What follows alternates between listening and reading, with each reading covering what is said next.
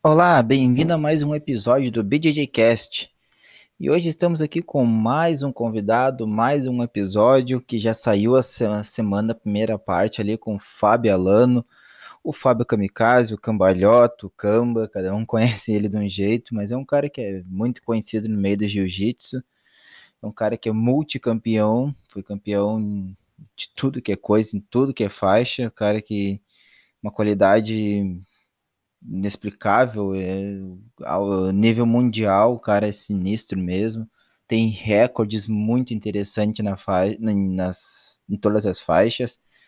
Então é um cara que de jiu-jitsu não tem o que falar, é um, é um cara agora que está migrando para o, o MMA, vai lutar esse ano já. Então, todo mundo muito ansioso para ver essa, essas primeiras lutas dele, a estreia dele no MMA. Ele mesmo está muito ansioso, treinando muito. Mas antes de nós partir para esse papo, alguns recados. O primeiro é siga nós no Instagram, segue lá BJJ_cast. Quem estiver escutando pela primeira vez, se, eu sempre peço aqui se puder compartilhar, marcar no Instagram ali a página, a gente republica. Isso ajuda bastante a divulgar. Isso somente a comunidade do jiu-jitsu cresce, todo mundo cresce ajuda eu chegar em outros faixas pretas, outros faixas coloridas, a, a, gravar e eles escutar e todo mundo se conhecer. Então, quem estiver escutando ali no Spotify, principalmente, só clica ali nos três pontinhos ali em compartilhar, bota stories do Instagram, que já sai lá, e todo mundo que vê teu stories vai clicar e já cair direto no Instagram, então isso ajuda bastante. E eu sempre peço uma ajuda aqui para escutar os outros também, tem mais monte de história. Estamos no 18º, 18 18 episódio. 17 foi com o Fábio também. E hoje temos uma novidade muito legal que eu já venho há um tempo comentando e já cresceu bastante, graças a Deus, o projeto. Então temos o nosso primeiro apoiador, graças a Deus, o nosso primeiro apoiador aí, a Torre Corretora. Então a Torre Corretora trabalha com com seguros, com vários tipos de seguro. Uh, quem, quem é responsável pelo autor é o Diego. O Diego é um cara também que tem no jiu-jitsu, acreditou aqui no BJJ Cast, então isso é muito legal. Uh, alguém do meio escutar e ver que é legal e acreditar no projeto. Então, e a Torre também trabalha com vários seguros, seguro patrimonial, pessoal, uh, faz seguro de academia, de empresa, da casa, de carro, faz seguro de vida para quem aí treina, pouco sofre um acidente, uma lesão, alguma coisa, tem seguro para isso também. O cara às vezes machuca um ligamento, um, uma lesão, uma coisa um pouco mais séria. Eles fazem seguro. Então chama lá na lá na, no Instagram da, da Autor Corretora. Vou deixar, vou marcar eles aqui na página. Então vai ter no, nos destaques ali do Instagram ali, eu vou botar ali um, um, videozinho sobre eles. Vou deixar o Instagram deles ali. Quem tiver afim, chama ele lá. Cota, quem, quem, todo mundo tem carro hoje em dia, todo mundo tem seguro, é muito importante. Cota com eles que vale a pena. Eles têm uns seguros muito interessantes para academia. Não é caro, todo mundo acha que é caro, não é caro, vale muito a pena. Então, agradeço muito ao Torre pela por estar tá colando essa marca aqui, me ajudando, vai me ajudar também a chegar a outros atletas. Como é importante patrocínio para atleta também para mim continuar meu trabalho aqui também é importante. E quem também quiser colar a marca aqui, que nem a o Torre, estamos abertos. Eu não quero passar mais do que três, três apoiadores, três patrocinadores. Então temos mais duas cotas abertas. Então, quem quiser, só chegar aí, chama no Instagram BJJ_cast e não esquece de dar uma moral lá para a Torre Corretora. Todo mundo que está escutando também puder seguir eles aí, porque estão apoiando nós, estão apoiando o Jiu-Jitsu, não é apoiando somente eu, o BJJ Cast, eles estão apoiando uh, o Jiu-Jitsu em si, então a gente tem que apoiar quem apoia todo mundo. Então, vamos para o papo com o Fábio, que foi muito legal, muito legal mesmo, o cara contou a história dele, tem revelações, coisa bah, muito legal.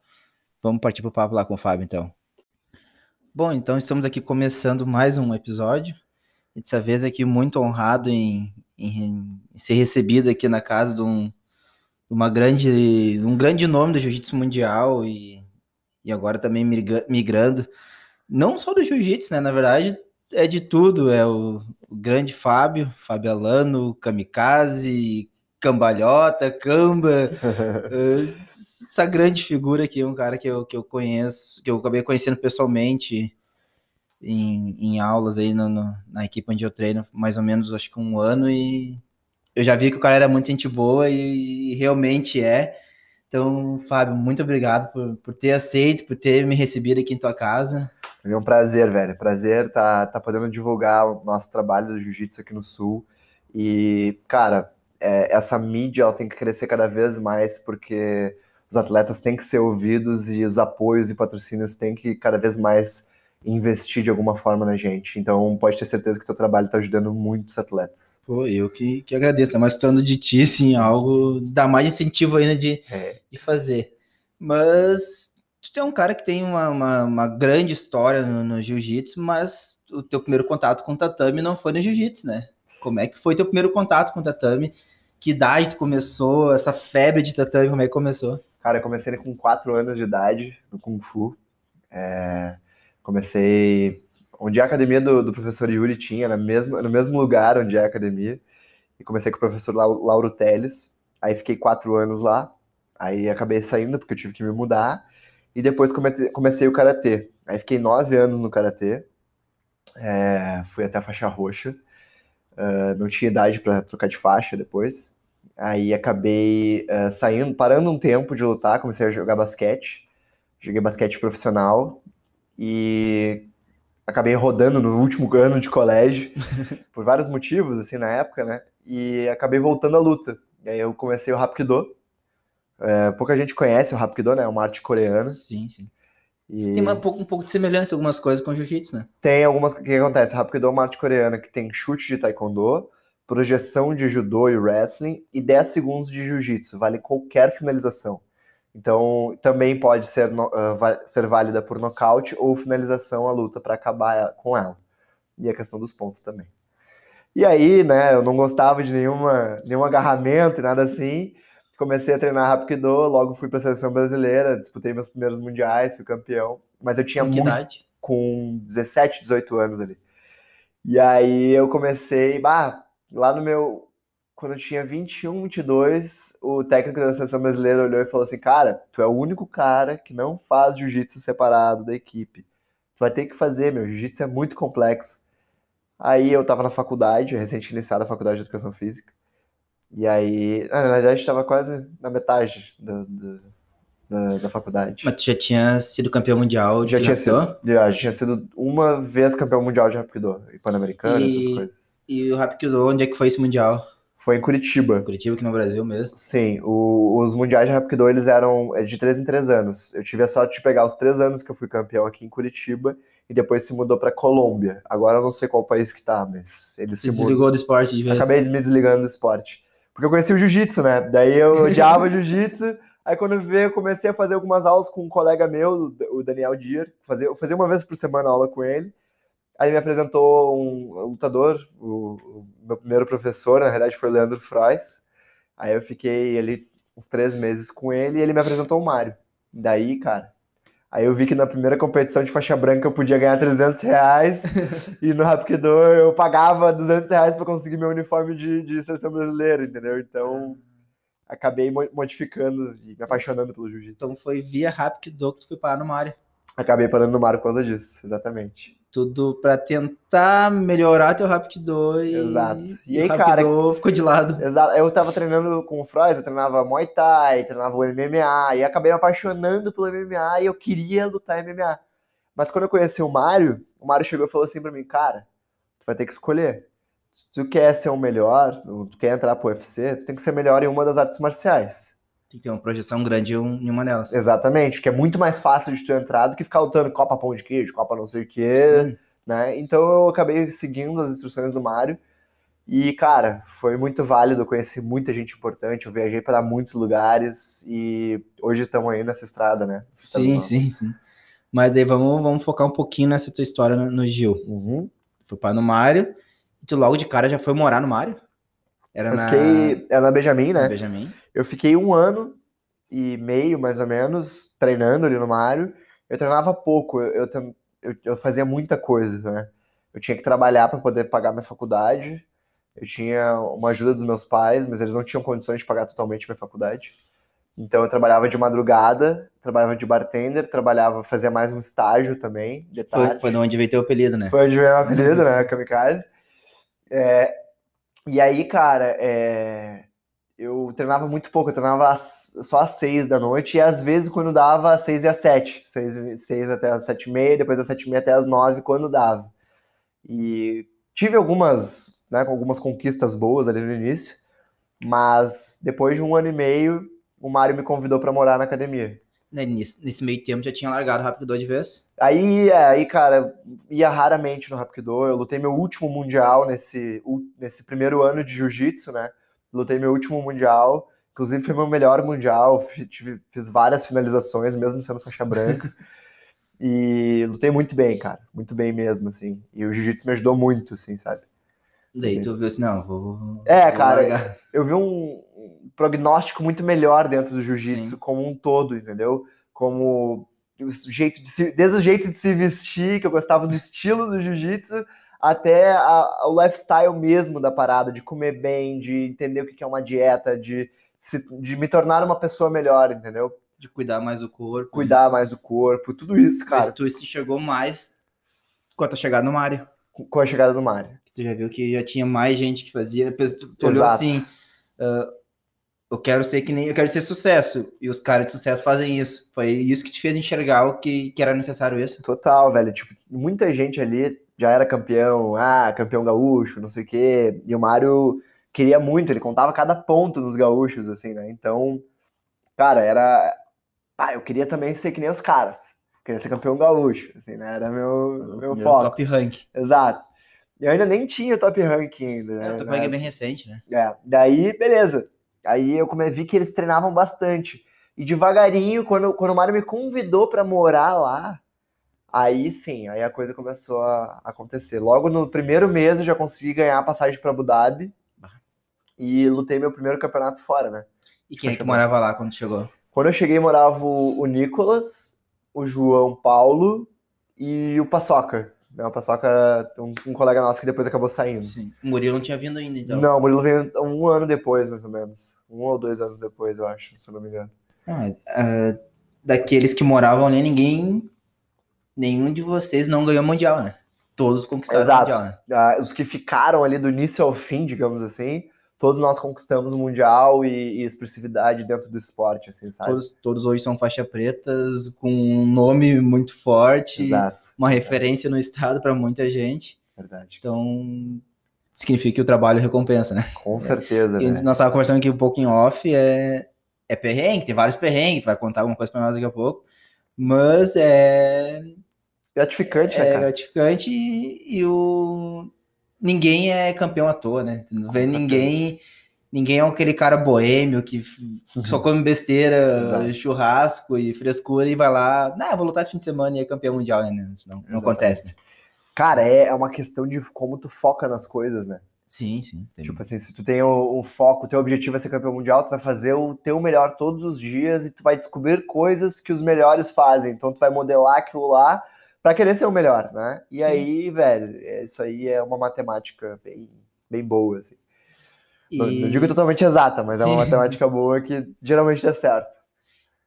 E, e uh, tem uma foto que eu acho que é, eu não lembro se tá de faixa branca ou faixa azul, que é bem famosa, tá o Mário com, com o troféu de campeão mundial, hum, assim, tá, faixa tá o Monique, tá de faixa azul. Uhum. Mas ali foi, foi o primeiro, o primeiro mundial de faixa azul, né? Isso, foi o primeiro... Campeão, primeiro campeão mundial de faixa azul. Exato. Mas uh, vamos voltar um pouquinho antes de chegar nesse ponto. Como é que foi tua primeira ida? Que foi a primeira vez que sai por, uhum. fora do Brasil, já já se sentiu um atleta realmente. Bom, sempre procurou ser um atleta desde os quatro anos, mas foi quando sentiu que tu, pô, realmente eu sou um atleta. Cara, isso, isso é uma pergunta bem legal, velho, porque foi muito significativo para mim, foi um prazer, meu, não tem nem como mensurar, assim, porque eu olhava cada detalhe, eu ficava muito feliz de saber que eu ia viajar de avião para fora do país, tá ligado? Foi, e foi a minha primeira vez, foi a minha primeira viagem internacional, assim, e logo para Abu Dhabi, sabe? Eu lembro de chegar no, no quarto do hotel botar o cartãozinho, nunca tinha visto aquilo. Botei o cartãozinho na porta e tirei assim, a porta abriu, fez um barulhinho. Nossa! E aí eu vi aquela janela gigante só pra mim, assim, comecei a chorar na hora, assim, tá ligado? Tipo, caralho, velho, isso é só pra mim, velho. Era de noite? Era de dia, velho. Porque Abu Dhabi, eu nunca Sim. fui, mas as fotos à noite em Abu Dhabi é... Não, é lindo, é lindo demais, velho, lindo Sem demais. explicação, né? Cara, foi incrível, assim, é, tudo, tu- cada detalhe. Eu lembro do chuveiro ligando. Era um chuveiro enorme no teto que tinha quadradão, assim. Eu tomava banho, parecia uma cascata quente em cima de ti, assim, sabe? E eu não sabia falar nada de inglês, eu tinha que me virar. Era uma loucura, foi muito legal, velho. Foi muito legal. E qual foi teu, teu... Bom, tu viu todo esse esplendor de... Daquela recompensa do trabalho duro, de ter conseguido a passagem que a gente falou, e... E qual foi o resultado? Cara, fui campeão, fui campeão absoluto. Eu lembro que tinha, tinha uns caras, é, uns russos que eram muito duros, assim, muito fortes. Eu lembro de um russo que me ergueu, ele botou a mão na minha faixa, tentou me emborcar, ele ficou em pé e me ergueu na altura do ombro, assim, ó. E eu balancei as pernas e caí no chão, assim. Exatamente, cara. E, bah, era muito forte, assim, mas deu tudo certo. E eu lembro que quando eu terminei, assim, foi, uma sensação que, que eu pensei assim pra mim, meu, eu quero sentir isso mais vezes na minha vida, sabe? E Abu Dhabi paga muito bem, né? Foi a primeira vez que tu pegou dinheiro, assim, tu olhei assim... Cara, Abu Dhabi pagava em todas as faixas até o ano que eu entrei. Ah... E aí, quando, eu entrei, eu lembro, eu tava bochecha, tava vários caras assim um do lado do outro. Eu nem conhecia todo mundo ainda na época Sim. da faixa branca, né? E aí eu olhava assim, pá, agora eu vou pegar meu dinheiro, que era mil dólares na época. E aí, quando eu entrei, eles tiraram o cinturão, não tinha mais cinturão pra faixa branca e não tinha mais dinheiro. E aí, quando chamaram, chamaram assim, até um brasileiro que chamou lá na hora da premiação, falou assim, ó, todos que tem, vão ganhar o cinturão, venham, entram aqui, não sei o que. Eu fui entrar, ele, ah, ah, ah, faixa branca. Eu, ah, cara, não, pelo Eu amor lembro de que Deus. era esse brasileiro, não é o Elias? Não lembro quem era, cara. o Elias é um que é aqui era. do Rio Grande do Sul. Sei, que- sei quem é o Elias, mas não, não era o Não era Elias. ele? Não era o Elias. Bah, que pena. Não, não era ele. Bom, mas tu voltou com o título. Uhum, Que já com o título é muito feliz, né? Pô, Muito gratificante. Muito, velho. Já, já, já teve aquela experiência fora do país, aquele primeiro contato com, com um lado mais profissional, ah, fora, em âmbito- fora de âmbito estadual ou, ou nacional, que a gente comentou que já era acostumado a lutar É. eh, mundial em Curitiba, Sim. São Paulo. Então é uma coisa totalmente diferente. Então, qual foi a melhor experiência que tu pegou dessa primeira ida lá fora, além do título? Cara, melhor experiência, velho. Cara, foi, acho que conhecer esse lugar novo, assim, sabe? Tipo, é... E, é que teve várias experiências, tipo assim, teve a viagem de avião, que eu, eu sou esfomeado pra caralho. Daí eu, eu poder, eu, tipo, ir lá na cozinha e pegar o alimento de graça, tipo assim, à vontade. Cara, isso aí foi uma experiência perfeita pra mim. Parece coisa de ex-gordo. Exatamente, cara, eu fiquei comendo até não poder mais na minha volta, assim, sabe?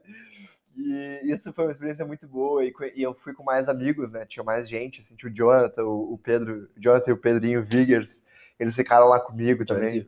O Bibi. Isso, Bibi, né? aham, Bibi. E a gente, ah, a gente aloprou um monte na cidade, a gente foi em vários lugares muito legais. Teve várias experiências, cara, Uhum. várias experiências legais. Bom, Maria, tu volta pro Brasil, com- com tudo isso que tu comentou, e quando é que se gradua Azul? Aí eu lutei o brasileiro de jiu-jitsu, acabei machucando a minha costela, mas assim, eu acho que foi uma, foi uma parada mais psicológica do que realmente uma lesão, assim, na hora. Eu dei uma machucadinha, mas de- quando o tempo passa, tu vai vendo que algumas lesões não eram tão fortes quanto outras. Então teu limiar de dor, ele começa a se modificar. Mas são necessárias. São necessárias, não, na- na- são na super, pior. super necessárias. Tanto que naquela, é- depois que eu machuquei, depois, num outro período, eu pensei, bah, meu, aquela dor que eu senti não era nada, podia ter continuado.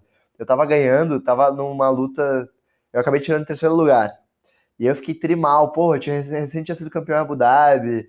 Aí eu fiquei, tipo assim, pô, cara, não Mas podia ter perdido. brasileiro é difícil. Não, brasileiro é muito difícil. Eu lutei com o Vinícius Secone, que era o meu. Era o meu. que Cara, a gente se rachava nas lutas, assim, sabe? E eu tava ganhando dele, faltando acho que 10 segundos. Ele foi passar minha guarda e eu dei um estralinho, assim, na, na, na costela e eu meio que desisti da luta, assim. Só que foi muito importante aquilo ali pra mim, porque eu jurei pra mim que eu nunca mais ia desistir de nenhuma luta. E aí, logo depois, ah, o Vinícius Secone se graduou azul, e eu ainda falei assim, ah, meu, todo mundo tá, tá faixa azul, não sei o quê. E aí eu virei faixa azul, faltando 25 dias pro Mundial. Pro, de, de, né, de BJJF, eu já tinha conquistado o top ranking, já tinha top Sim, ranking, sim. e eu já tinha conquistado a, a passagem pro, pro Mundial. E aí, bah, faltava 25 dias e o Mário ainda falou assim pra mim, ó. Eu tinha 82 quilos na época. Ele falou assim pra mim: Meu, tu vai lutar dia super pesado. E eu, tá, super pesado até quantos? Até 100,4. Eu, bah, me bateu um pavor na hora, né? 17 quilos Ah, e eu- 400 gramas de diferença. Exato. Aí eu pensei, quer saber, meu? Eu não tenho obrigação nenhuma, eu vou me aproveitar lá. E eu treinei muito, velho. Treinei muito e foi muito interessante que eu bati meu primeiro recorde no jiu-jitsu, né? Até, até na, na Gracie Mag tem esse, esse fato aí, bem interessante. Não, não? E, cara, e aí foi, foi bem legal porque eu, a gente foi para o Mundial, conheci a Califórnia, que foi, foi lindo demais, foi muito Conheci legal. a pirâmide. Conheci a pirâmide. Eu nem sabia que era uma pirâmide, pra te noção. Bah, Eu não sabia. Quando eu olhei, olha, a gente tava chegando, eu olhei assim, "Ô, meu, olha aquela pirâmide. Será que é perto do ginásio? e os guris assim, meu, tá falando sério, meu. Ah, teias brancas mesmo, né, falando assim pra mim. E eu, bah, eu não É, sabia. as que- faixas branquinhas nós tava falando Fa- que antes. né? Exatamente, cara. E aí eu entrei naquela pirâmide, me apaixonei pela parada, assim. E, eu lembro da minha primeira luta que foi muito, foi muito dura. Eu ganhei por uma vantagem. E eu pensei assim, ah, meu, vai ser impossível de ganhar, velho. Tá muito difícil. Todo mundo mega pesado e eu. Exato. E aí eu pensei assim, não, cara. E me veio aquela coisa da cabeça do brasileiro. Não- a única coisa que eu não vou fazer, eu não vou parar um minuto. A partir da segunda luta eu comecei. E quando eu vi, eu comecei a ganhar, ganhar, ganhar, ganhar. Até veio um cara na, na, na- no aquecimento, chegou assim, olhou pra mim, meu, tá de super pesado? E eu, tô, tô. Ah, meu, não era melhor tu ir pra tua categoria, não, tu é muito magrinho, não sei o quê. E eu, tá, não, beleza. Eu fiquei com medo daquele cara, né, na hora. E aí, quando veio, eu fui lutar com ele, a, luta durou 10 segundos. Foi muito engraçado, porque eu peguei o pé dele muito rápido. Aí eu pensei, aí eu olhei pro Mário e falei, eu vou ganhar essa porra, hein? Eu vou ganhar essa porra, hein? A confiança veio ali. A confiança vem ali, a confiança vem ali. Porque eu vi que eu podia fazer, E entendeu? que momento do campeonato era? Quarta, Foi nas semi. oitavas de finais, assim. Tu vê, tu, tu ganhou o campeonato nas oitavas. quando veio- Exatamente. Aí nas quartas eu enfrentei um cara duríssimo e finalizei também. E na semi eu não lembro direito nem como é que foi a luta, mas eu lembro que foi dura. E aí na final peguei um cara daqui, inclusive. Na época, o Igor Beck, que na época era, era do, do, da Atos lá, né? Então, Atos e, e Aliança e pá! Né, A torcida já começava a bater os tambores, as coisas lá, mas foi bem legal. Acabei Acho que hoje é a maior rivalidade, vamos dizer É. assim. já foi muito maior, cara. Sim, já foi sim. muito maior. Assim, antigamente levava um tamborzão mesmo, fazer uma, uma- um furdunço. Hoje em dia a galera se respeita mais, assim. Mas Antigamente não ia ter tu e o Galvão dançando no tatame. Ah, é verdade! É verdade, é verdade, é verdade. Jamais ia rolar o negócio. Ah, aquilo lá foi legal. Tem- tu olha assim, aqui no, no, no Rio Grande do Sul, es- eu escuto muito falar de, de uma realidade antiga da Sul Jiu-Jitsu da Winner. Nossa, era muito Que forte, era que tinha o Mário Reis de um lado, Sim. tinha o Verdun do outro, tinha a Paradeira de um lado. É. Então, a rivalidade em si veio desde sempre, desde o Rio de Janeiro pra Sim, cá. sim. Sempre E teve, tá né? bem mais ameno hoje em dia. Mas ainda tem, né? Tem. Não, Eu acho que, faz, acho que faz parte do esporte, né? E, cara, do- no jiu-jitsu tá muito saudável. Tá muito legal, assim, tá ligado? Tá, tá elevando o nível, na verdade. Exato. Exatamente. Daí tu volta pro estado novamente. Qual foi os teus grandes títulos na Azul? Eu fui campeão mundial, bicampeão mundial na Azul. Esse foi meu segundo recorde. Até então, ninguém tinha conquistado dois, dois mundiais na mesma faixa. Porque antigamente tinha uma regra que era, se tu fosse campeão mundial na faixa, tu ob- obrigatoriamente tinha que trocar. Uhum. Só que no ano que eu fui lutar o mundial, eu bati o primeiro recorde de ter sido o primeiro faixa azul a ter ganhado em menos tempo o mundial. Tipo, tinha 25 dias de faixa azul e ganhei o mundial. E o segundo recorde foi esse, de ter conquistado dois mundiais na mesma faixa. Porque no ano que eu conquistei o mundial, eles mudaram essa regra. E aí tinha um tempo mínimo Sim. de faixa. E tanto que eu me ferrei por causa disso, né? Por quê? Porque eu acabei não participando de vários eventos quando eu ganhei a faixa roxa. Eu ganhei todas as outras faixas antes do tempo que eu precisava. Foi o que aconteceu mais ou menos agora com o Mikael Galvão. Exatamente. Agora que mudaram a regra novamente, Exatamente. o pai dele entrou na justiça, Sim, um negócio sim. lá e. Cara, eu, eu devia ter feito a mesma coisa na época, porque eu, se eu tivesse, é, se tivesse acontecido a regra antiga, eu teria ganhado a faixa preta em três anos, imagina. Vai, ia ser um Caio Terra. O Caio Terra mas a gente disse que essa regra veio um pouco mais dele, né? Ah, Que- pode ser? Que Pode não, ser. não queriam que ele lutasse, acho que um Mundial. Acho que um Mundial de faixa preta, ele tinha Sim, sem pega preta. Ele ficou, muito, ele ficou seis meses na marrom. Hum. E os caras, ele encheu, meio que, que conta, que a história conta, que ele encheu o saco, assim, vão deixar ele. Tá, vai, vai lá lutar então lá. E o cara falou que foi campeão mundial. Sim. Então, realmente ele era um faixa preta. Não, não, é. Mas foi isso, cara. Daí ah, conquistei dois títulos mundiais na Azul, conquistei o europeu, o pan-americano e fiquei em vice em todos eles no, no, no absoluto. E o brasileiro chegou a lutar? No- campeão? na faixa azul não consegui lutar. Ah, eu não lembro o que um- aconteceu, eu lembro que fechar um grande slam. Exato, foi o primeiro grande slam que eu poderia ter fechado, só que eu acabei não conseguindo ir lutar. Acho que foi, é, foi falta de dinheiro. Eu lembro que na época eu não, não tinha o, a passagem. Eu fui para todos esses eventos porque eu ganhava a passagem da, da Copa Prime, né, que tinha. E eu não consegui é, dinheiro para comprar a passagem do, do brasileiro, que era a única passagem que eles não deram na época. É, Hoje em dia eles dão na última etapa. É, exato. No absoluto. Exatamente. E é- dessa vez não, não conseguiu. Não, não consegui. É, essas são a- as dificuldades que um atleta passa, né? Com certeza, velho. Acho que financeiro é uma das principais, né? que- Eu acho que é só flores, mas Exato. ninguém sabe o que, que o cara passa pra chegar lá, né? Ah, bom. Na verdade, muita gente. Eu, eu- talvez até eu fosse um assim, que não valorizasse o, o resto do pódio. E, e pós ver aquele primeiro documentário da Triângulo Filmes com- Uhum. com, com a equipe do Mário. E o Mário, o Mário enaltece muito qualquer conquista, qualquer, não só o título, mas qualquer con- conquista, ele, ele consegue mostrar que o quão foda é chegar lá, né? Cara, é exatamente isso, velho. Acho que tudo isso porque ele passou lá atrás também, né? Claro, exatamente, exatamente. Sim, o Mário não foi só primeiro lugar, né? O Mário teve vários títulos, ele teve 13 títulos no terceiro lugar no Mundial, que é uma Mário parada ficou muito difícil, né, Se eu meu? não me engano, o Mário ficou 16 anos no pódio, né? De faixa Todos preta. os anos que ele lutou, ele foi, foi pódio. Não sei se tem alguém que conseguiu isso. Acho que não. Acho que Sim. é uma coisa. eh, dá uma- vou dar uma pesquisada. É, dá uma pesquisada, mas mas, eu acho que, não. não tem ninguém que conseguiu isso. Exatamente. Não, e tu olha o- as fotos de todos os pódios, tu olha assim, putz, Não, só- só pedreira. Não tem. É a categoria mais, na minha opinião, a categoria mais difícil que tem, né, cara?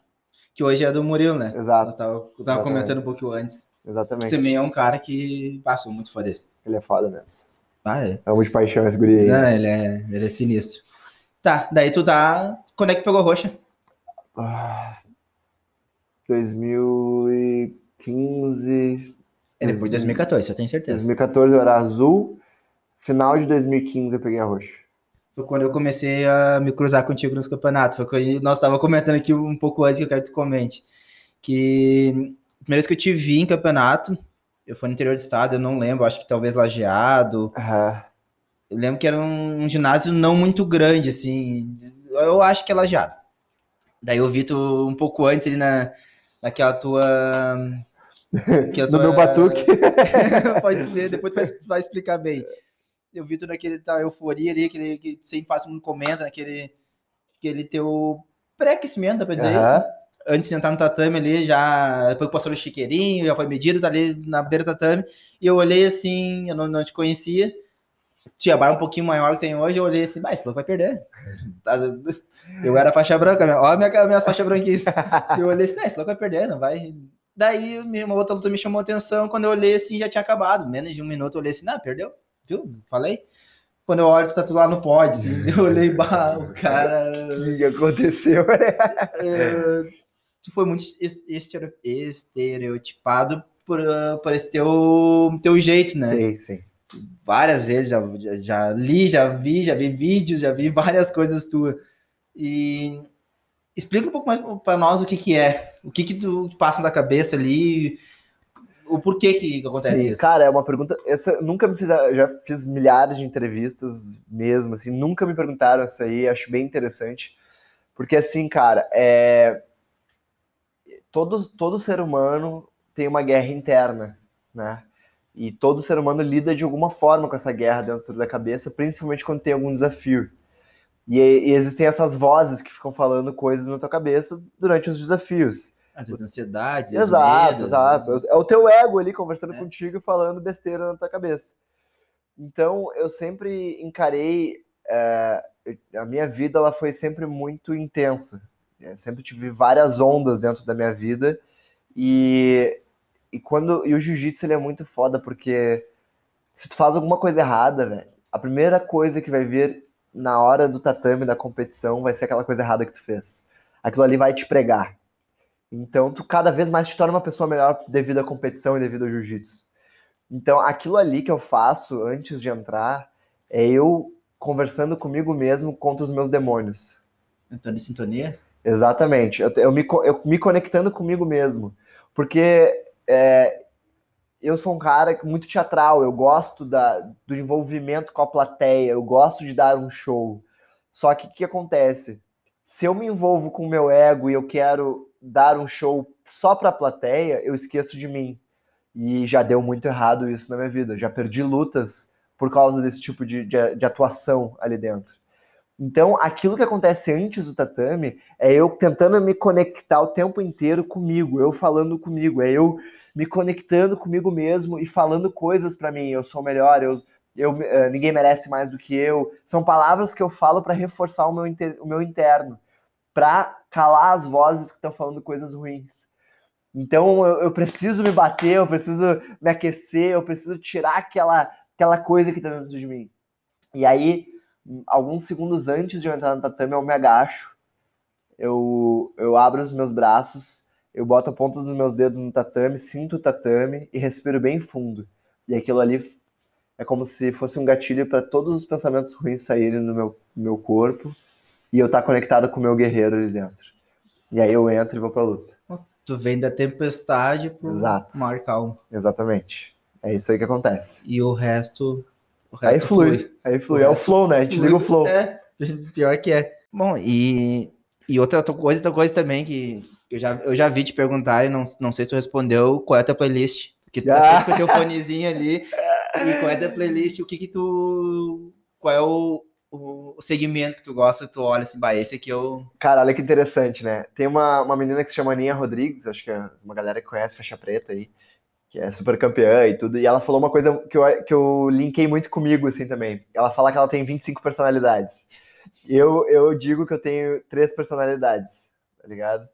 Eu digo que hoje em dia eu consigo clarificar na minha cabeça que eu luto de três formas. Tem a forma que é o, é o Kami Mode, que é o kamikaze ali. Uhum. O kamikaze é o que? É quando eu tô com raiva. Tipo, quando, eu, quando eu boto a raiva como, como sentimento que me impulsiona, eu luto de uma forma. É uma forma mais agressiva, mais finalizadora e mais rápida. Tum! Vou lá e finalizo de uma vez e faço aquilo ali. E aí, quando eu tô nesse modo, eu ouço músicas mais agressivas. Techno, às vezes um rock, eu escuto coisa que motivacional, um hip hop pesado. Alto BPM. Exatamente. Quando eu tô no momento cambalhota, que é minha, minha outra. É o Camba Mode que eu chamo. Aí, cara, eu tô ouvindo meu pagode. Eu gosto de ouvir pagode, samba. Cara, é totalmente eclético. é o oposto. Totalmente oposto. Tipo, uh, inclusive nesse Mundial, eu tava tão tranquilo comigo. E eu tava. Eu uso, em vez da raiva, eu uso a alegria pra lutar. Mundial, o último Mundial agora? O último Mundial agora. Eu tava na final do Mundial, cara, eu tava tranquilaço, ouvindo meu, meu pagode, assim, ó, com alegria de estar ali dentro do tatame, de poder estar tá lutando. Porque eu tive uma lesão tão grande antes que eu poderia ter até encerrado minha carreira se não tivesse cuidado. Então, assim, foi muito interessante que esse sistema, entendeu? Sim. De poder ter usado a alegria no Mundial, velho. E, e o terceiro é o. Feliz por estar tá ali. Exatamente, feliz por estar tá ali, grato. Sentir gratidão por estar encostando no tatame e poder lutar. E o terceiro, que é o que, é o que eu tô descobrindo agora, que é o Fábio Alano, que é o cara, o, o equilíbrio, que tá no momento da luta 100% no flow e tá assim, ó, agora eu tenho que usar raiva. Bum, agora eu tenho que usar felicidade, agora eu posso me soltar meu jogo. Quando eu tô no, no cambalhota, no modo cambalhota, é aquele momento que eu rodo por cima do cara, é o momento que eu. E não é para humilhar, é algo que eu faço que é, sai ao natural, entende? Eu acho que ali do caralho.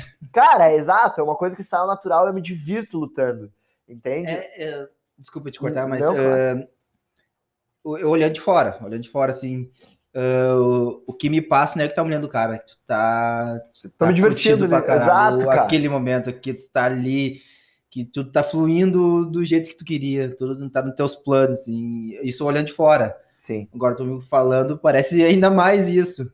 Cara, exato. Se, tu, se vocês observarem antes da minha luta, se, ou se eu, tô, se eu tô balançando a cabeça, botando a língua pra fora, ah, eu tô geralmente no, no modo kamikaze, aquele modo viking, assim, que é matar alguém. Quando eu tô no meu modo cambalhota, eu tô rindo, eu tô olhando pra plateia aqui, pros meus amigos que estão ali, tô abraçando eles, eu, eu fico rindo pra caralho, eu fico dançando pagode antes de, de lutar. Ali eu tô muito feliz, cara. E são os dois modos, entendeu? E, e os dois modos são válidos.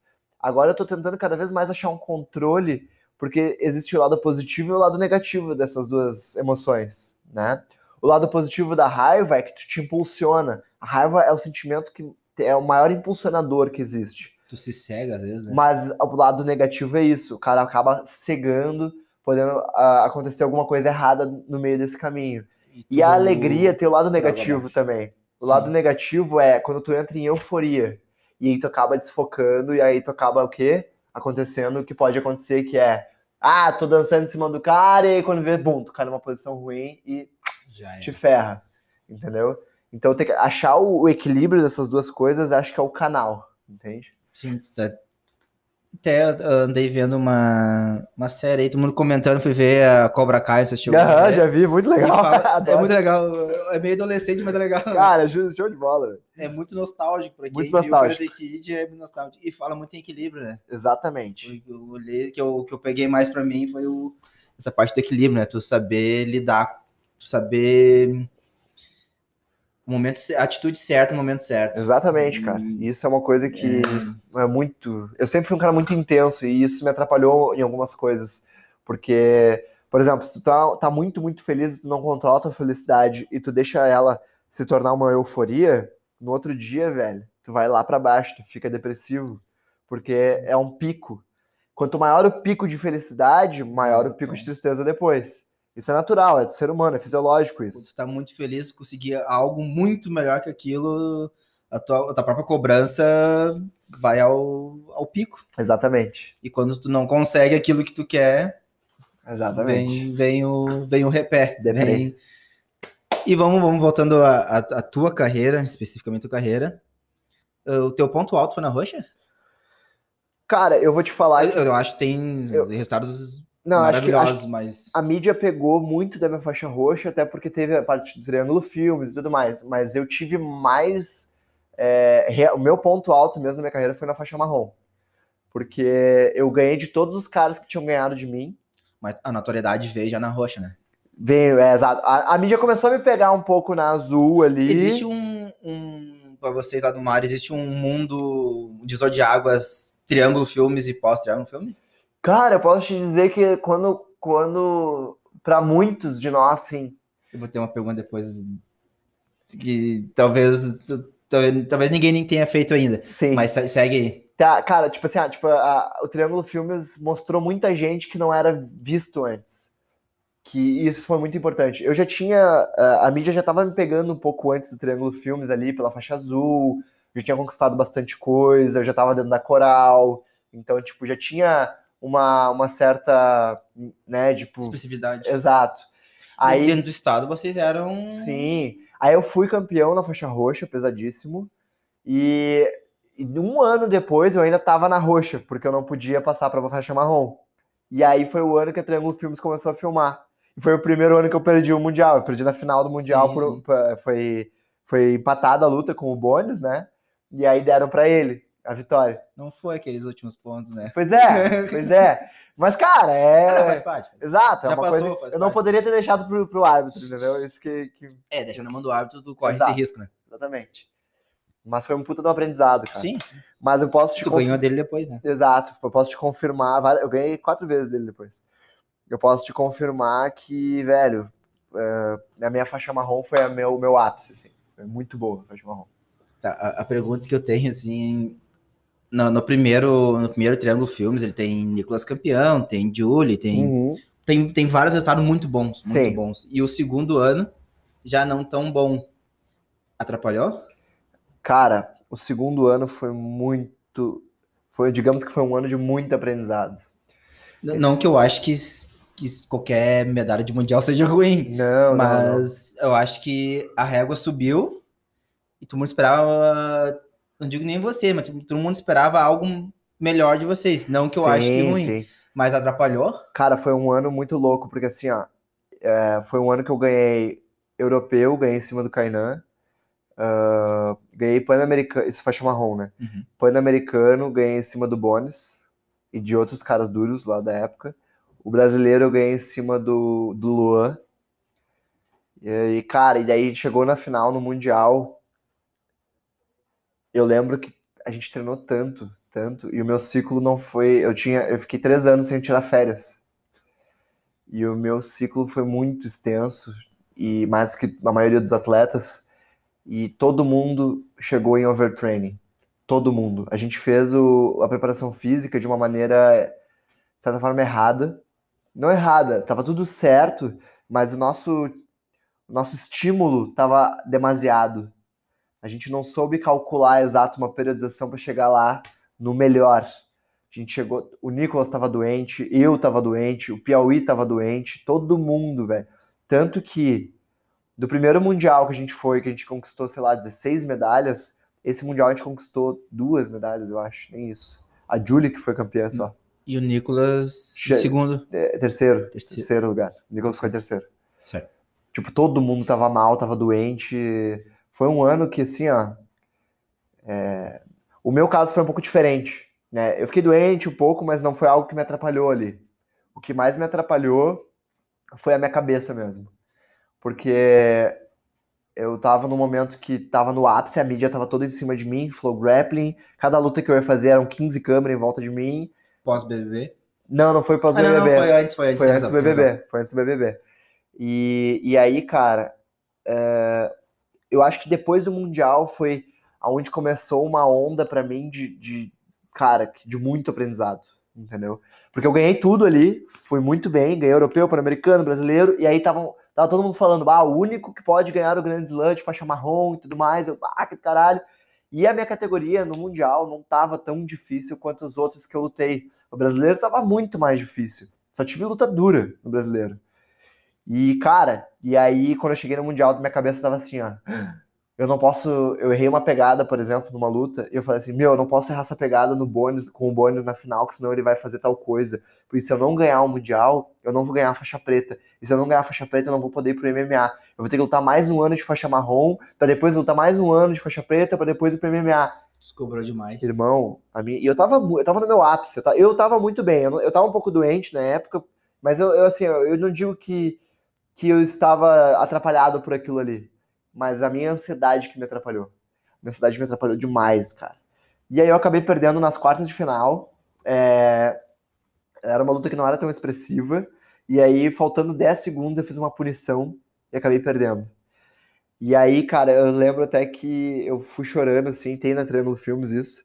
E aí o Mário fala- vem falar comigo, assim, se deita, assim, eu tava chorando. E aí eu falei, meu, por que que pra mim é tudo mais difícil? E aí os guris até me falam, meu, como assim pra ti é mais difícil? Tu é um cara mais habilidoso que a gente conhece, não sei o quê.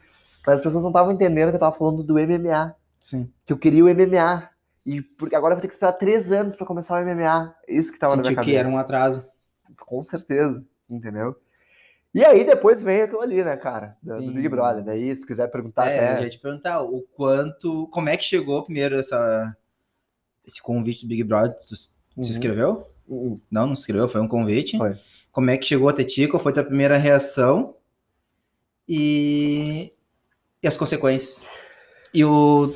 Eu, eu sei o porquê que tu acabou não entrando pra casa, mas pra quem não sabe, explica o que, o que aconteceu. Cara, então, velho, foi uma. Foi o grande boom nas tuas redes sociais? Eu ganhei vários seguidores, mas perdi depois muitos seguidores, porque tinha muito fake, muita coisa, assim. E a galera que é do Big Brother não é específica do jiu-jitsu. Então, É, daí, tipo, ah, o cara chato de luta. exato, tipo, basicamente Que usa um voltei. roupão, pra muita gente é isso. É, né? exato. Eu basicamente voltei quase ao. Não ao que eu tinha antes, eu fiquei com vários seguidores, mas assim, não foi um. Foi o meu boom, mas eu voltei. Tipo, perdi muitos seguidores depois. Uhum. Eu cheguei a 90 mil seguidores e agora eu tô com 50 e poucos mil seguidores. Mas são, agora são seguidores Agora, é, agora são seguidores mais reais, né? que gostam da minha luta Sim. e tudo mais. Aí como é que chegou? Vamos lá. Mas, cara, eu. Te atrapalhei? eu- não, não. Eu fui lutar um campeonato de luta casada eh, em São Paulo, Rio de Janeiro. Não, São Paulo, Mogi das Cruzes. E aí eu tava caminhando aqui no meu, no meu brilho, assim, pensando, imaginando a luta e tudo mais.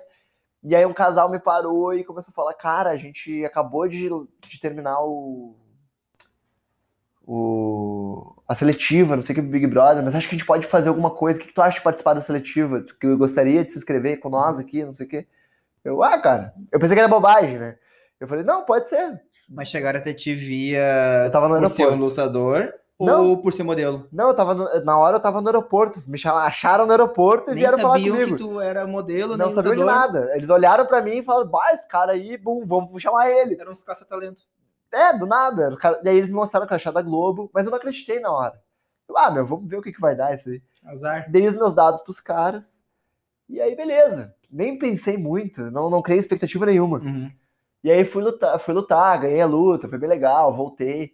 Um mês depois, me chamam no Big Brother.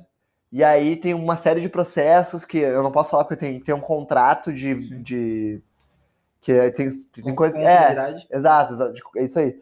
E aí, mas cara, é um processo que tu vai indo e tu não sabe se tu vai entrar ou não. São várias entrevistas. São muitas entrevistas que tu não pode falar nada pra ninguém, que tu tá sendo entrevistado. Até eu, tá, eu achei, comecei a achar estranho, né? Até que chegou o momento que tu vai lá pro Rio, aí tu faz vários testes toxicológicos, testes psicológicos, faz um monte de teste. Sim, não, Não. vou botar nenhum maluco também psicopata lá dentro. né? Exato. E aí tu não pode falar nada pra ninguém, eu não falei nada. E aí, cara, tu só vai cair a ficha mesmo quando, quando tu vê que os caras. Tipo, por mais que tu vá pro Rio, tu faz tudo, tu ainda fica pensando que pode ser alguma coisa diferente, uma pegadinha, alguma coisa assim, tá ligado? Ou, não, nem vou entrar. só. Exato, exatamente. Mas nesse momento já, já rolava uma coisa de grana? Não, não rolava Não. nada. Eles só, eles pagam tudo, né? Que tu, tu Todos os Rio, custos né? são, É, são- tudo por ele. Mas aí, cara, eu já tinha comprado a passagem pro europeu. E eu já tinha cinco seminários pra na Europa, marcados. E eu tinha 12 alunos de personal na época, que era o que eu sobrevivia com isso. Uhum. E eu não sabia de nada. E aquilo começou a me apavorar, a me apavorar. E eu psicologicamente fiquei muito abalado com aquilo ali. Eu, tinha, eu lembro que eu tive o primeiro, eu tive uma síndrome do pânico numa festa. Eu fui num evento e com a minha namorada, minha, na época era minha ficante. Uhum. E aí eu comecei a passar mal, pensando, imaginando, cara, e se for real? Sabe? Se for real. E, e aí eu vi aquele monte de gente, eu comecei a imaginar aquele monte Mas de essa gente. festa era via BBB. Não, não, Não? era uma festa Ah, normal, tá. um evento normal. E eu comecei a passar mal e foi, eu tive meu primeiro ataque de pânico ali, velho. E eu vi que o meu psicológico tava sendo abalado por aquilo ali, pela falta de saber se era real ou não. Uma ansiedade Uma aquela ansiedade de- muito grande, cara. E quando chegou em janeiro, eles chegaram na minha casa e, velho, tu não pode falar nada pra ninguém. Escreve as cartas aí, escrevi as cartas e fui. Ninguém, nem da academia, ninguém, ninguém sabia que tu estava nesse processo. Ninguém, velho. Mário. Ninguém. Eles ficaram sabendo depois. Sim. E aí eles estranhavam, porque eu não tava treinando. Eu treinava muito pouco. Me xingavam a full, tipo, meu, tu não tá treinando direito, não sei o quê. Eu, é, irmão, ah, tô rolando, tô num problema pessoal, eu falava assim. E aí eles ficaram sabendo só na época, depois mesmo ali, que eu mandei as cartas, né? Então, cara, foi bem louco, assim. Imagina tu, que tu morava na academia. Morava na Tu tem academia. que, ah, vou a São Paulo ali, vou a É, São Paulo ali, ali- fazer um negócio sem. É, exato, eu falei que era uma, uma proposta de patrocínio e tudo mais. ah, tá. Só que aí, cara, é, fui pra. A gente fica enclausurado num hotel, algumas pessoas mais dias, outros menos dias. Eu fiquei acho que oito dias, se eu não me engano. Tu perde a essência do tempo, eu não lembro quantos Sim, dias foram. Imagina. E aí até o video show foi lá, não sei o quê. Aí eu comecei a ficar conhecido, todo mundo me viu. E aí, faltando dois dias, cara, é, tipo, o Big Brother faz uma varredura da tua vida. E, cara, eu, eu era modelo na época também já. E eu, eu tinha um contrato de um vigente, de um trabalho que eu fiz, de uma marca que inclusive me patrocinou uma época, me deu um apoio na época. E só que não tinha nada a ver com a Odem, né? Que até esculhambaram depois com a Odem, que era minha atual patrocinadora, fiquei super triste com isso. E, e aí, cara, me falaram assim, meu, não, a gente não tem tempo hábil, porque faltava dois dias para começar o programa. A gente não tem tempo hábil para rever esse, esse, esse contrato e vai ser antiético da nossa parte. Tipo, a Globo foi muito ética, entendeu? E eles quiseram me proteger, a minha- quiseram proteger a minha imagem. Como é que não tem. A, a Globo deve ter 50 mil advogados, bota Sim, um a ler o contrato. É, não, eles sabiam todo o processo da situação. Só que não tinha como fazer aquilo ali em, tipo, em menos de dois dias. Sim, aí, imagina, eles estavam também naquela correria pré-estreia. Cara, é, é, é, muita burocracia, entendeu? É um contrato que era contra as normas do programa. Sim. Então, cara, e na época eu pensei assim, meu, graças a Deus. Eu fiquei feliz na, na hora que ele me Sim. falou. Porque eu só entrei real porque eu pensei assim, meu, vou poder dar uma condição melhor para os meus pais. E vou poder. Pensou o quê? Que, que, que é... ficar conhecido na mídia. Eu pensei que, que ia ter contratos para não, cara, pensei que a minha questão financeira ia melhorar muito e que meus, eu ia poder ajudar meus pais, entendeu? Uhum. Tipo, a gente nunca teve uma, uma questão financeira muito boa dentro da minha casa. Então, cara, eu pensei, meu, vou poder ajudar meus pais e vai dar tudo certo, e é isso aí. Quando deu errado, eu fiquei feliz, porque daí eu vi a pressão que era aquilo ali. Que não é, ah, vou poder voltar e poder treinar jiu-jitsu. Não, cara, eu não ia conseguir treinar jiu-jitsu. Era, é um outro mundo, velho. Logo que tu voltou pra cá, teve uma Prime, tu foi Tu, tu, tu, acho que tu não dava 10 passos de tirar uma foto, né? Cara, é, foi, foi uma loucura, velho. Foi uma loucura. E muita gente me criticando. Ah, por que, que tu não contou do contrato? De não sei. Cara, eu nem sabia, eu não lembrava que eu tinha assinado o contrato que era vigente até julho de 2019, entendeu? Tipo, nem a Globo tinha achado isso, entendeu? Na, na época da varredura. Então, cara, porra, velho, sabe? É, as pessoas. Foi muito complicado, mano, porque assim, ó eu... É, uma, é uma coisa muito grande também, né? Sim, cara, e aí as pessoas acharam que eu tinha ficado rico, né? Só que foi totalmente contrário. Tu não ganhou nada de grana. A gente tem um contrato ali que eu ganhei um, um saláriozinho. Um saláriozinho assim. pequenininho ali, que eles me ajudaram na realidade, porque eu ia ficar fudido, porque daí eu tava sem. Eu tirei todos os meus 12 alunos de personal, eu voltei com uma dívida de passagem de europeu de 5 mil reais. E tu acabou indo, né? Daí, é, assim, eu fui. Só que assim, Aí eu pensei, cara, eu ainda tenho um seminário que eu não marquei, que eu não desmarquei, que não fui eu que organizei. Ah, vou ir, né, pra tipo, pelo menos tirar o dinheiro da passagem. Só que eu fui, como não tinha sido eu que tinha organizado, tava totalmente desorganizado. E o pessoal lá acabou usando o dinheiro, não sabia, né? Ah, Usou dinheiro. Não ia, é, não ia, usaram o dinheiro para pagar a, a, toda a alimentação, a comida, as coisas, só que isso é a parte, né? As pessoas sim. não sabem disso muitas vezes. Sim, sim. Final, resumindo, eu fiquei devendo 180 euros pro meu patrocinador. Então, é, dos males menores, podia ser muito pior. Não, ou... com certeza. Mas, velho, acabei. Até passei fome lá na época, velho. Foi, foi bem punk, porque daí eu fiquei cinco dias sozinho, sem dinheiro, basicamente. Até roubar, teve um monte de lance lá, acabaram roubando minha carteira lá. Ele botou umas coisas no Instagram. Mas, cara, foi bem punk, assim. Mas voltamos. De positivo desse, dessa saída do europeu foi o Robson, que foi peso absoluto. Ah, é verdade, ele foi, foi peso absoluto. Eu acabei nem vendo ele, né, cara? Porque eu cheguei ele já tinha lutado, entendeu? E daí eu acabei nem vendo ele, mas, porra, foi super, né? Deu um resultado bom lá pra academia, graças sim, a Deus. Sim. E, velho, aí eu passei um perrengue bem grande, não consegui treinar três meses, eu nunca tinha ficado tanto tempo sem treinar jiu-jitsu na minha vida. E quando eu voltei foi um desastre, né? Até voltar aos, aos trilhos, aí eu pensei, vou lutar brasileiro e mundial. Aí quando eu lutei, fui lutar o brasileiro, eu pensei, meu, não, não vou lutar porque eu tô sem dinheiro pra lutar o, o brasileiro. Eu tô, tô sem ritmo de competição, tô mal fisicamente. E aí os coroinhas, Psicologica... psicologicamente tava mal também. E aí os coroinhas lá da academia viram, não, a gente vai te pagar uma passagem de ônibus. Fui lá, eu para São Paulo, sei lá, 21 horas de ônibus. Chega morto lá. Eu cheguei lá, tive a pior lesão da minha carreira. Foi na, na semifinal. Eu fui dar uma omoplata e eu puxei muito rápido e o cara subiu ao mesmo tempo. Meu joelho fez assim, ó, plá, pra fora. E eu não aguentei de dor, não consegui lutar mais. Foi todos os ligamentos laterais Uh, eu, eu, rompi todos os ligamentos, o tendão do músculo poplíteo e eu rachei o meio da, da, da patela.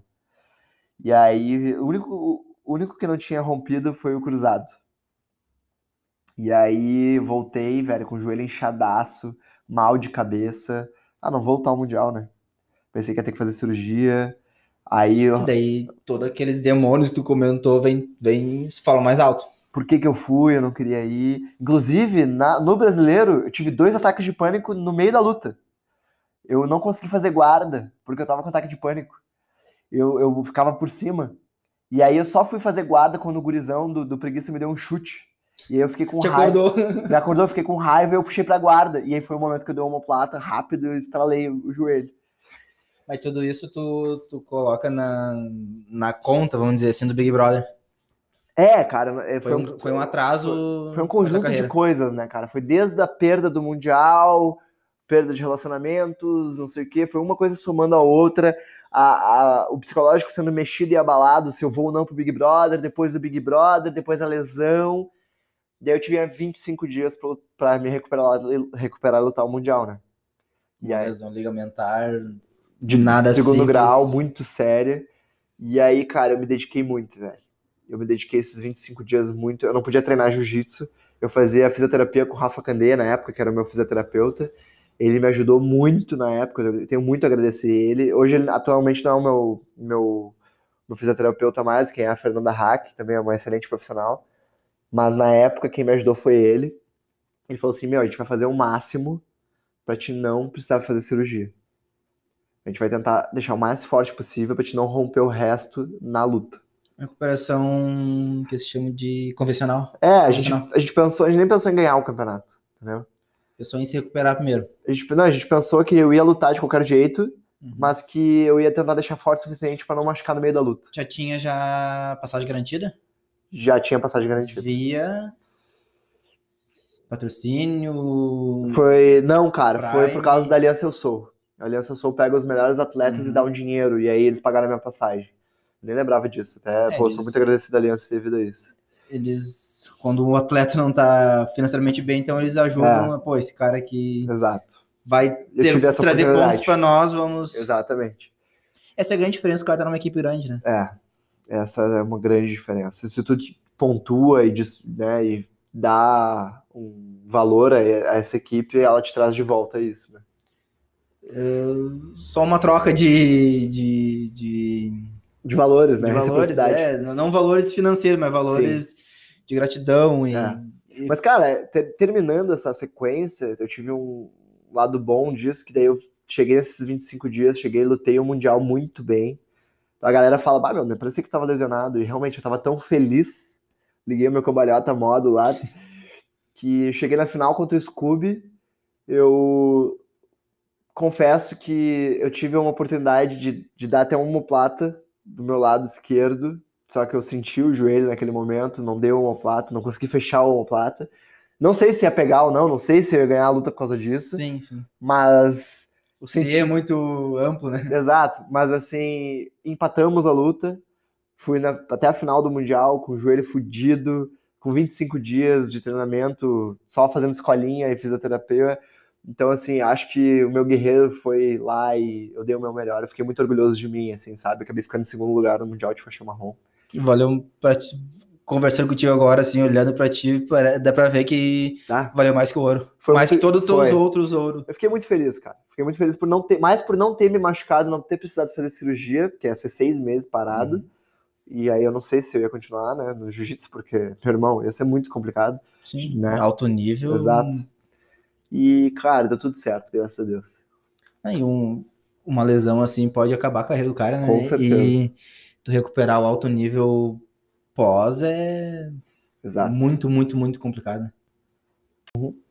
Bom, daí tu, tu tem esse título. eh, Título, vamos dizer que é título Sim. eh, mundial, já uma grande expressão e já se sentia assim, putz, agora eu, eu vou dar aquele passo Sim. tão sonhado pra faixa preta que, querendo ou não, o cara, quando começa lá na branca, é, é o grande sonho, eu acho que Sim. muitos têm naquele meio do caminho, assim, você tem aquele sonho de ser campeão mundial na azul, na roxa, na marrom. Eu acho que o, o grande sonho de muitos ainda é a preta, né? Acho que o grande, a grande minoria é atleta, a grande minoria é atleta, a grande maioria é hobby, né? Exato. Então, conquistar a preta é. E tu lembra como é que foi esse dia? Já, já provavelmente sabia que queria se graduar preta, Sim, cara. mas deve rolar aquela ansiedade, ou não? Como é, que- como é que foi? Então, cara, eu, eu já sabia que eu ia virar preta, né? É, foi um momento muito louco, assim, porque, como eu te disse, foi um ano de muito aprendizado, né? Foi um ano de é, altos e baixos psicológicos muito grandes. O Mundial foi o meu momento bom daquele ano. Só que, assim, Te renovou no Mundial? eu não cheguei, eu não digo que eu me renovei, mas eu fiquei muito feliz por não ter Não, que eu digo, voltou outro Fábio do Mundial. Cara, é isso que eu, é isso que eu digo, assim, eu não, não voltei outro Fábio, entendeu? Foi um momento bom, digamos assim, entendeu? Foi um momento de felicidade. Voltou um, um Fábio É. fortificado. Mas ainda assim estava com a minha lesão no joelho, ainda tinha que cuidar. Inclusive machuquei depois no treino, mesmo joelho, tava, né? não estava totalmente recuperado. É, Também o treino de vocês é pior que, Sim, que mundial. É, o exato. treino de vocês tá Exato, é muito forte. E, cara, e fico mais tempo sem treinar jiu-jitsu e a minha condição financeira tava muito ruim, ainda devido ao Big Brother. Tu morava ainda na, na Morava na academia? academia ainda, morei da faixa branca, faixa preta na academia. Foi o primeiro que fez isso, né? Fui o primeiro. E os outros todos chegaram já graduados. Todos né? chegaram graduados. E, cara, e aí é, eu tava com dois alunos de personal na época e o Mário falou que ia se mudar de academia. E como eu dava todas as minhas aulas na academia, eu vi que eu ia perder todos os alunos de novo. E eu não ia poder morar na academia. Então a gente alugou um apartamento e eu já tava endividado. Então, Ah, assim, cara, A gente quem? Eu já sei. É, mas é isso, a é. gente quem? Pra... a gente, eu, o Murilo e o Gabriel, a gente alugou um apartamento São nós irmão três. praticamente. Sim, É filho irmão, único? sou filho único, é. Mas Meu- tem irmãos de, de Irmãos- mães separadas. Irmãos de espírito, a gente É. chama, né? E aí, cara, tá- foi, foi quatro meses que eu vivi com 300 reais por mês, velho. Eu tinha que escolher comer miojo ou não comer, muitas vezes, dependendo da situação, ou comer arroz com ovo.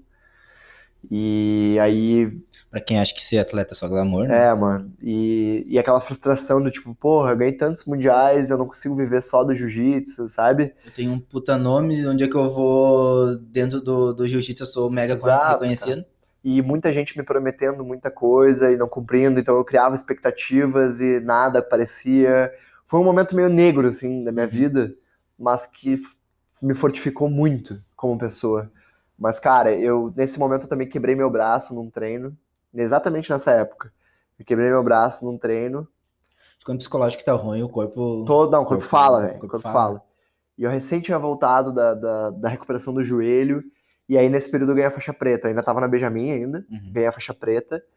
E eu não digo que foi um momento, ah, eu digo que eu lembro que o meu sonho quando eu ganhasse a faixa preta é sentir uma coisa que eu senti uma vez numa graduação de um dos meus colegas lá de, de equipe. Talvez- Já era faixa preta em uma, em uma É, modalidade. exato, exato. Mas, era- mas assim, que eu lembro que todo mundo se levantava quando era faixa preta no, exame de faixa ali, todo mundo se levantava na graduação pro que era faixa preta. E eu tive essa oportunidade na Sojipa, num dos maiores eh, eventos que já teve. Do Na judô faixa marrom, na faixa marrom, todo mundo se levantou pra mim. E ali eu acho que foi a melhor graduação da minha vida. Porque o Mário sabia da situação que eu tava passando na época e tudo mais, e falou aquilo ali, e foi muito emocionante. E pra mim foi muito melhor do que na preta. Porque na preta, óbvio, né? Tipo, porra, é muito legal e tudo, mas eu não tava na minha melhor condição psíquica na época. Entende? A minha Uhum. questão psicológica tava muito abalada na época. Então eu não conseguia aproveitar aquele momento, tipo, ah, virei faixa preta de jiu-jitsu, entende? Mas, cara, foi óbvio, foi muito bom, com certeza. É, foi um momento que, porra, agora vou virar gente chave, sabe? A gente cria uma expectativa, né? E aí, velho, foi isso. Daí eu quebrei meu braço, vivi esses 300, com 300 reais por mês, só conseguindo pagar o aluguel da, da casa, e aí tinha que escolher as comidas. A minha namorada me ajudou muito nessa época, ela roubava comida de casa pra me dar. E, e aí eu ia de bicicleta, tinha que subir a Lucas de Oliveira de bicicleta com o braço quebrado. E eu não Deus, e, Isso é castigo. Cara, Ah, subiu o de de bicicleta com o braço quebrado. irmão, e eu não Quando podia. a gente chegou no meio dela, eu pensei assim, por que, que eu tô passando por isso? Muitas, todas as vezes. Todas as vezes. Eu chorava. Eu chorava muito. E, e, cara, eu chorava porque eu, eu, eu conseguia fazer três treinos por semana. Eu, faz, eu, eu geralmente fazia seis treinos por dia. Eu só tava conseguindo fazer três treinos por semana. Porque eu tinha que dar um jeito de fazer um freelance aqui, alguma coisa lá. Nesse momento eu não tinha, não trabalhava mais com modelo. Até trabalhava, mas aí eh, era muito raro ter algum... Esporádico. Exato, entendeu? Tipo, na época eu não consegui nenhum, nenhum trabalho na época, entendeu? É que também, pensar na, na, na carreira de modelo e atleta, tu não fica meio ruim de conciliar, né? É diferente. Fecha um diferente. contrato, o cara quer que tu esteja em São Paulo e tu tem Exato. um Pan-Americano pra lutar. Exato, muitas vezes aconteceu isso, muitas vezes. Eu deixei de ganhar muito dinheiro, ah, 8 mil, 9 mil reais de cachê, pra ter que lutar um evento que eu já tinha pagado, por exemplo. Pra seguir o sonho. Exato. Mas, cara, resumindo, velho, chegou ao ponto que eu cheguei e falei assim, ó, chega. Eu, e aí eu ganhei dois campeonatos, eu lutei com o braço quebrado mesmo, acabei lutando os meus dois campeonatos de faixa preta, os dois primeiros que eu lutei. O Curitiba, Curitiba Open, e, o, e o Floripa Open. Ganhei em cima de caras duros, que foi. A final foi contra um cara. Curitiba, tu fez loucurada também, foi de ônibus, né? Fui de ônibus também. Mas, cara, tudo valeu a pena. Sim, sim. E aí eu peguei Tudo uma. aprendizado, né? Exato, foi uma hora que eu peguei e falei assim: meu, chega. Eu não quero mais depender de ninguém. Eu vou ser meu próprio patrocinador. E aí, na hora que eu bati o pé, eu fiz todo um esquema, me organizei, comecei a dar mais personal, e aí as coisas começaram a fluir de novo, comecei a ganhar meu dinheiro, conheci pessoas que me ajudaram muito.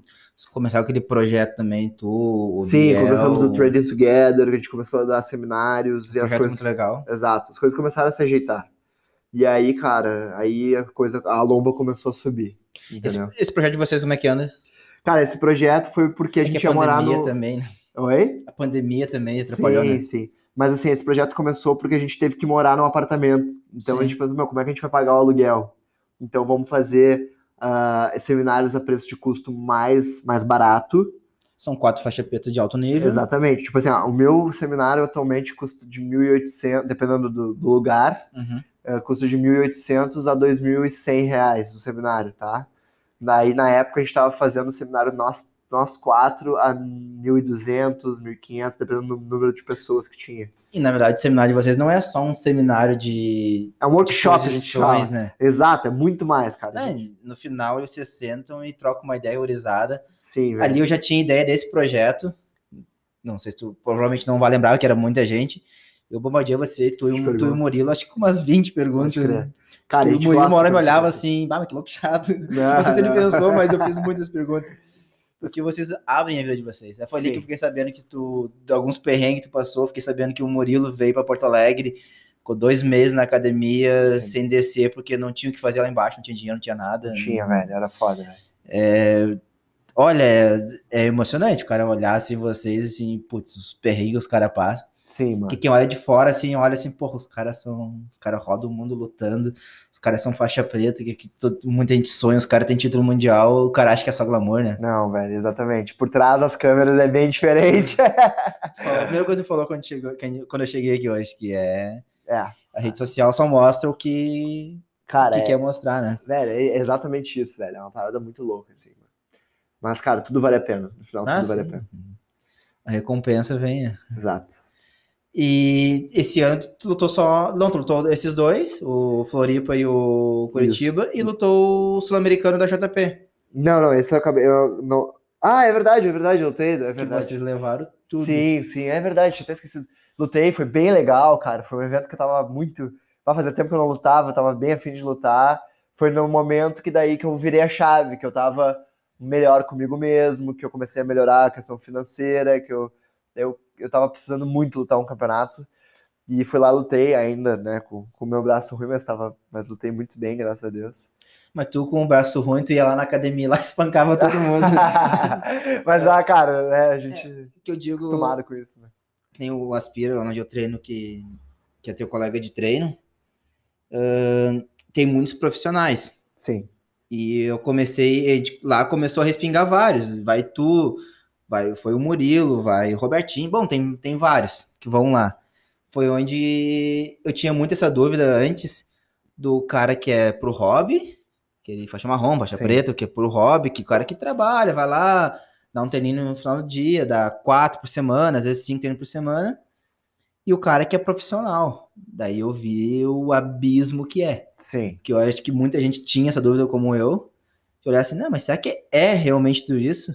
Sim. E é um abismo É diferente. gigantesco. É diferente, é diferente. Eu, eu mesmo fiz um primeiro que eu, o primeiro que eu vi realmente, sim, foi com o Alex Liscano, que é um cara que bah, só deu referência boa de ti. Ele é muito Uhum. grato a ti Que legal. lá do Mundial lá. Sim. Ele, bah, é um moleque muito sangue bom. E, e eu vi ele passar o carro em faixa preta, assim, Sim, fácil. sim, fácil. Então, realmente é um abismo muito grande, muito, muito grande. Com certeza. E tu, tu- nesse nesse Sul-Americano JP, tu, tu ga- ganhou a passagem para Sim, pra lutar o Grande lá do Rio daí. né? que teoricamente vai acontecer. Não sabemos se vai acontecer ainda, né? Em Exato. novembro eles anunciaram que vai ser só faixa roxa, marrom e preta. Roxa, marrom e preta, se não me engano. Certo. Branco e azul eles não vão poder fazer por medida de segurança. E Já sabe o que vai fazer da vida? Vai lutar, não vai? Cara, provavelmente eu não vou lutar, porque eu tô. Agora eu tô realmente muito concentrado, focado no evento que eu vou lutar de MMA, né? Que eu vou fazer minha estreia daí em dezembro. Então. Migrou de vez pro MMA. É, eu não digo que eu migrei que de que vez. tu mi- que te fez migrar pro MMA? Então, cara, eu. Esse, essa pandemia, eu sabia que eu não poderia ficar parado, né? Uhum. Então eu sabia que não ia ter eventos grandes de, de jiu-jitsu esse ano. E eu pensei, cara, não posso ficar mais um ano esperando. Eu liguei pro professor Sombra e perguntei, ah, tá fazendo aula particular na sua casa? Ele falou, não, tô sim, vamos começar. E aí eu comecei. E ali eu vi que era que dava pra pra começar agora e que, cara, vamos, vamos começar isso aí. E deu tudo certo, a gente começou a treinar mais forte, e aí a gente começou a, a treinar com os profissionais, e, cara, eu tô. Eu tô fazendo assim, quatro meses que eu tô treinando, né? E tô muito bem, tô me sentindo muito bem. E acho que eu vou fazer uma ótima estreia. Essa parte nós vamos falar a parte depois. Certo. Mas voltando ao, ao jiu-jitsu. Sim. Tu, branca preta lá do Mário, ah, quantos anos demorou? Seis anos e meio. Seis anos e meio. E fazer uma pergunta, talvez tu nunca tenha reparado, nunca ninguém tenha feito, ou tu mesmo tenha pensado nisso. Aquele momento lá que tu chegou de faixa branca lá pra treinar, de, pra melhorar teu Rapkido, que era o teu foco Uhum. na época. E hoje tu é um atleta muito reconhecido no jiu-jitsu. Qual é o momento que tu olhou assim, que tu parou e olhou assim, bah, eu dei certo. Eu consegui aquele objetivo de me tornar um atleta. Que antes era, ah, a princípio era só um sonho. Sim. Cara, é uma pergunta difícil, porque. Não tinha pensado nisso ainda. Não, velho. Tipo assim, às vezes. Considera que deu certo. Com, não, com certeza. Com certeza. É possível dizer que tu não deu certo. Eu, eu acho que. É é que eu sou um cara que eu me cobro muito, né? E, e, e eu sempre. Sempre quero mais, entende? Eu sempre. Eu não, não me Tem aquela considero. ambição boa. Ex- É, exato. Tipo assim, eu, eu, eu quero conquistar muito mais do que eu conquistei, entendeu? Não tô dizendo que as coisas que eu conquistei foram pequenas de jeito nenhum. É, é óbvio que eu, eu sou muito grato a tudo que eu conquistei, mas eu. Eu não- nunca parei exatamente para pensar assim, bah, eu, eu. Cara, eu dei certo. Óbvio que muitas vezes eu olhando as crianças, vindo aqui, ah, como tirar foto, não sei o quê, e eu penso assim, bah, um cara, cara que não gravar um podcast contigo. Exato, exato. Tipo assim, cara, que legal, sabe? Tipo, eu fico feliz por, por essas coisas, porque tem muitas pessoas que gostariam de estar onde eu. A conquistar as coisas que eu conquistei, entende? Então, eu acho que tudo valeu a pena, entende? Todo o sofrimento, tudo que a gente passou, tudo valeu a pena. Todos os perrengues. Exato. E isso tudo me fortificou pra me fazer um cara forte pra eu chegar onde eu quero chegar ainda, entendeu? Sim, sim, sim. E eu digo que eu acho que só, que eu só vou conseguir falar Ninguém assim, meu, chega lá sem passar por. Exato. E quando eu, fa- quando eu for campeão do UFC, ganhar meu cinturão, eu ainda vou querer muito mais. Eu não vou dizer assim, ah, agora eu dei certo. Não, eu já dei certo. Sim. Mas assim, eu quero muito mais do que isso, entendeu? Mas dentro do jiu-jitsu, não tinha analisado isso ainda. Não, nunca parei assim, tipo, falei, bah, dei certo, entendeu? Tipo, acho que não foi algo. ah, não foi uma, uma, uma porta assim, sabe? Que, tipo, agora eu tô. Agora eu sou grandão, agora eu sou, sou foda, entendeu? Cara, acho que é um, é um aprendizado constante que, que acontece, entende? Interminável, né? Exato. entendeu? O, o mais legal do, do jiu-jitsu que eu vejo, assim, eu treino há pouco tempo, de 2014 pra cá, são seis anos, o tempo demorou a chegar a preto. Ah, não existe o errado, né? Exato. Não pode, né, subjetivo, dar né? aula particular, tu não pode dizer pro cara que uma pegada em tal lugar tá errado, né? o cara Exato, vai lá né? e ganha quatro lutas no campeonato e é campeão, pode dizer pro cara que tá errado como? Exatamente, exatamente. Então, Jiu-jitsu é infinito, né, cara? é Tem- uma roda, mega roda gigante. Exatamente. E até o, onde eu treino mesmo lá, que, que o Aspira ele vai lá, bebe na fonte lá do Mário lá, que, que para mim é o, é o grande nome do Jiu-Jitsu Gaúcho. E, e respinga lá pra nós, eu vejo que ele mesmo acaba reconstruindo algum- alguns conceitos dele constantemente, né? Sim. Então, é por isso que é apaixonante esse, esse, negócio do É. Jiu-Jitsu, É apaixonante mesmo. É, né? é diferente. Então, Fábio, essa parte do, do Jiu-Jitsu, vamos encerrar por aqui. Te agradeço muito. Uh, por estar me recebendo aqui no domingo, para quem não sabe, tá escutando no domingo, 10 e 15 da noite, tô aqui no- na, na casa nova do Fábio, no novo, novo recinto dele. Te agradeço muito. Pô, louco, prazer pra Uh, dá teu Instagram aí, teus últimos recados, teus agradecimentos. Uh, dá teus recados aí. Então, cara, novamente agradecer aí, né, cara, o trabalho que tu tá fazendo, que eu acho importantíssimo, principalmente para nós aqui no Sul, né, para valorizar o nosso jiu-jitsu. E, cara, para quem não, não sabe, meu, meu Instagram é fkamikaze, né, uh, eu acredito que quem quiser seguir lá o meu trabalho e ver o que, que né, agora eu tô, tô querendo promover coisas novas é, de uma maneira mais profissional, eu, eu deixei todas... É, apaguei todas as minhas fotos para fazer coisas novas agora e, e vai ter material, vão ter materiais bem legais lá. Eu espero que a galera curta e que consiga inspirar muita gente e ajudar muita gente com esse material. Teu Instagram deixou de ser um, um álbum de foto particular para um álbum profissional? Exatamente, exatamente é isso. Tu, tu arquivou tudo ali, né? Isso, eu arquivei e agora eu vou remontar ele de uma maneira mais profissional e os teus agradecimentos? Cara, eu Tem agrade... teus patrocínios, teus apoiadores, quem te ajudou? Sim, cara, eu vou né, agradecer minha família, os meus, meus professores, né? O professor Mário Reis, o professor Sombra. Dona, é... Dona Márcia é fã. Ah, minha mãe, nossa, minha mãe é, é demais. Meu pai e minha mãe, né? Minha mãe Marcelano, meu tu, pai. Tu né? gravou os vídeos mais legais que eu já vi de é. Dia dos Pais. Ah, pode crer. foi sensacional. Teve muito, muito retorno. A repercussão foi grande, né? Foi bem legal. Mas, cara, é isso, assim, agradecer meus pais, a minha família e, obviamente, meus apoiadores e patrocinadores, agradecer a Bodytech, uh, agradecer a, a Jill Sport, que, porra, faz um trabalho excelente na, na minha higiene bucal e nos meus protetores, agradecer a Transformance, que cuida muito do meu, né, da minha, minha parte física, né, a minha, porra, eles são, criam uma família para mim, cuidam de mim como se fosse filho, assim, sabe? Agradecer ao mestre Mário Reis, agradecer ao meu professor Rafael Sombra, todos os meus colegas, e agradecer a vocês, né, cara? Agradecer a ti aí por estar tá podendo mostrar um pouco do meu trabalho aí. É, eu que só tenho a agradecer.